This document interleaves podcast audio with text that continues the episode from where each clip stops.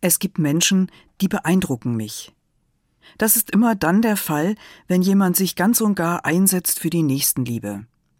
Henri Dunant ist einer davon. Er lebte vor rund 150 Jahren. Wir haben ihm etwas zu verdanken, das Sie bestimmt alle kennen, das Rote Kreuz. Dunant stammte aus gutem Hause, aus einer wohlhabenden Kaufmannsfamilie. Schon seit frühester Jugend lebten ihm seine Eltern christliches Verhalten und Nächstenliebe vor.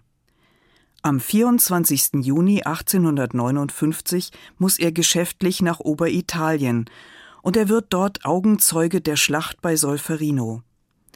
Franzosen, Österreicher und Italiener liefern sich ein grausames Gemetzel. 4000 Tote liegen auf den Schlachtfeldern und eine unendliche Zahl an Verwundeten, um die sich niemand kümmert. Hilfe, ärztliche Versorgung, Würde, Fehlanzeige. Henri Dunant ist erschüttert angesichts dieses Leides. Er will etwas tun. Er organisiert mit Leuten aus den umliegenden Orten Hilfe.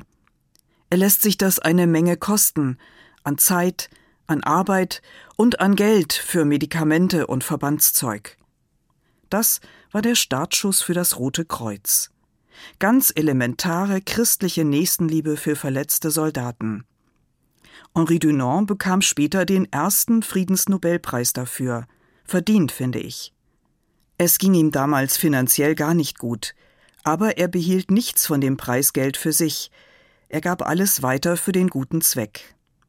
Es gibt Menschen, die beeindrucken mich, weil sie Nächstenliebe leben, wie Henri Dunant. Solche Menschen inspirieren mich, auch meinen Teil zu einer besseren Welt beizutragen.